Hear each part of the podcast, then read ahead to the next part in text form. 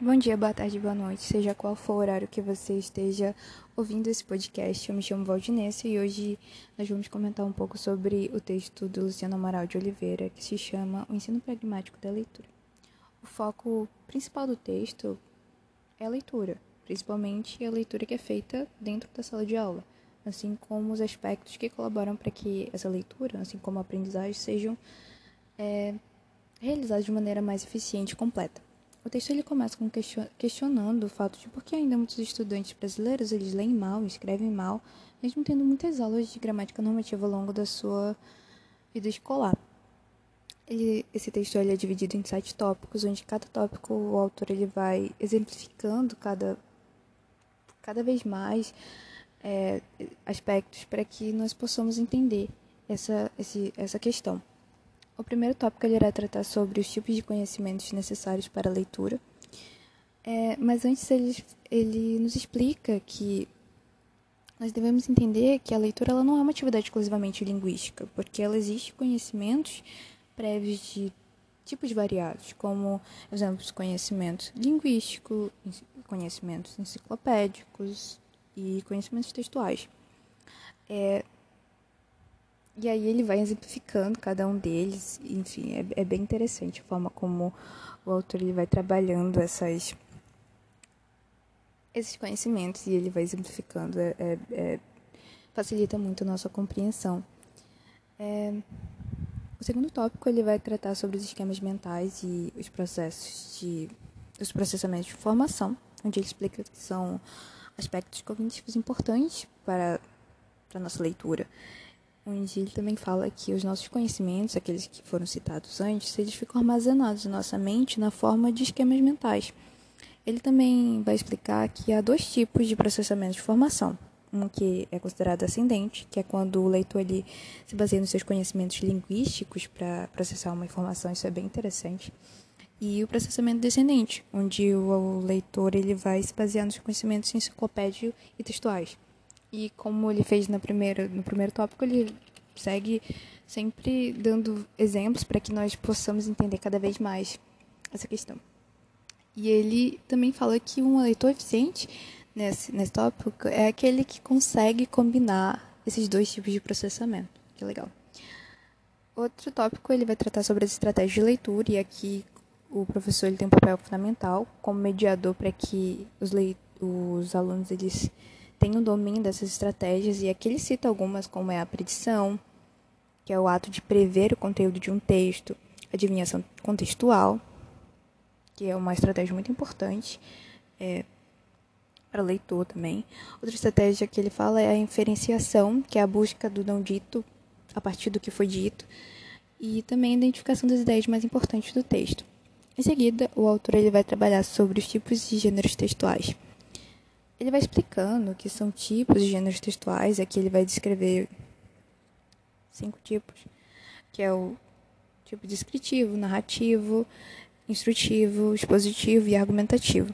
Assim como ele vai falar também sobre os gêneros e dá, vai exemplificando cada vez mais. Isso é bem legal do, do, do projeto dele, onde ele também ele sempre pontuou nesse nessa, nessa parte do texto, do seu texto, é que trabalhar com gêneros diferentes, eles vão, vão vai permitir que o aluno, assim como o professor, conversem sobre os elementos de, text, de textualidade. E aí isso é um gancho para o próximo tópico, onde ele vai trabalhar sobre os elementos de textualidade e o ensino da leitura. Aqui ele parte do ponto em que o que torna um texto um texto. E Aí ele parte do ponto de vista de dois linguistas, que é o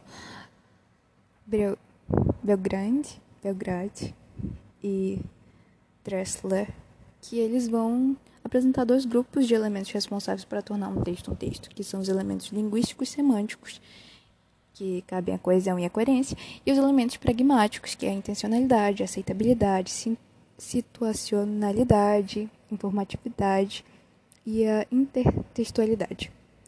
E aí ele vai explicando o que é cada um e vai sempre dando muitos exemplos para que a ideia fique bem encaixadinha e bem mais explícita. O outro tópico ele vai se dirigir para análise da atividade de livros didáticos. Como sabe, nós sabemos, os livros didáticos estão presentes na vida do professor, numa sala de aula, enfim. Mas muitas vezes esses livros didáticos eles têm uma procedência meio duvidosa, né? Então ele sugere que os professores eles analisem é, criticamente cada um desses esses livros didáticos para ver se cabe ou não trabalhar com os alunos.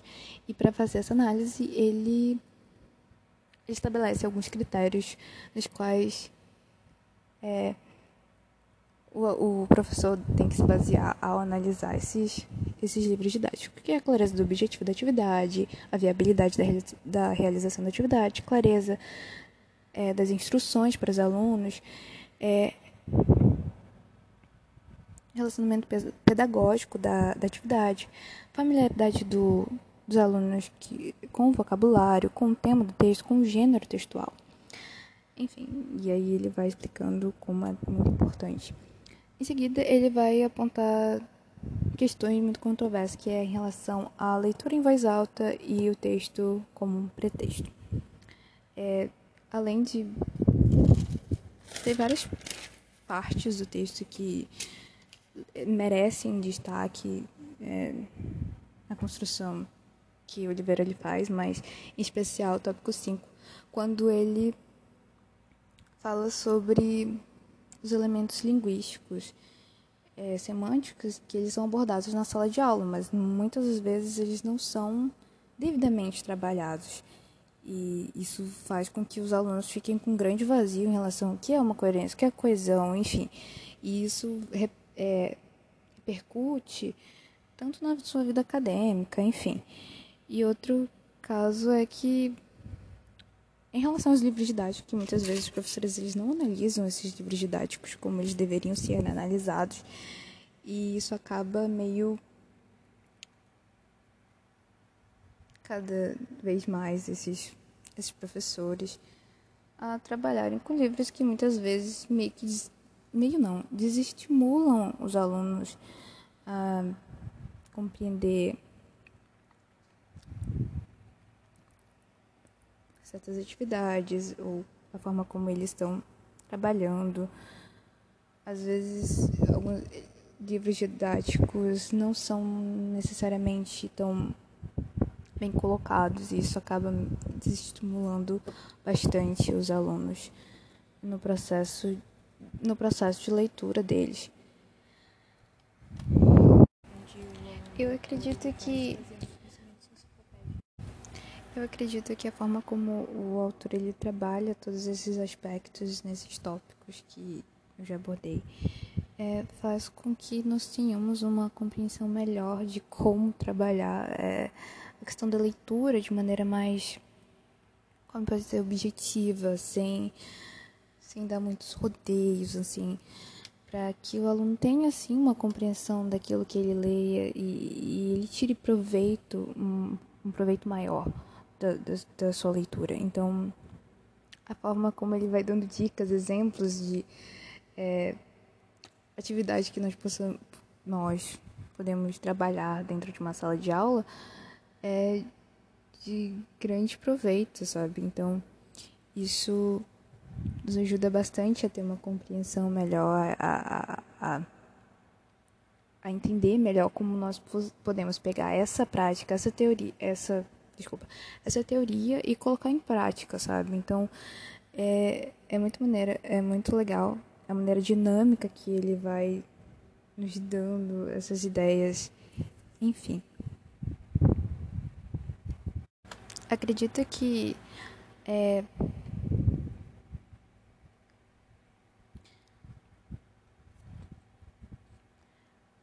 para o autor ele abordar essa, essa, essa questão da, da leitura pragmática, o ensino da leitura pragmática, o ensino pragmático da leitura é uma forma dele é, instruir e ao mesmo tempo formar é, muitos é, professores, futuros é, professores de como é a situação em uma sala de aula e que nós vamos nos deparar com vários tipos de é, dos alunos, tanto a parte dos alunos como enfim. E ele nos ajuda a compreender, ele vai explicando de uma maneira tão clara que nós temos uma compreensão bem mais é, esclarecida, assim? Eu não sei. Ele, vai, ele explica de uma maneira bem fácil de, de, nós compreendermos, enfim. Então, é muito interessante, é um texto que trabalha muito com exemplos, então isso ajuda bastante na nossa compreensão. É isso.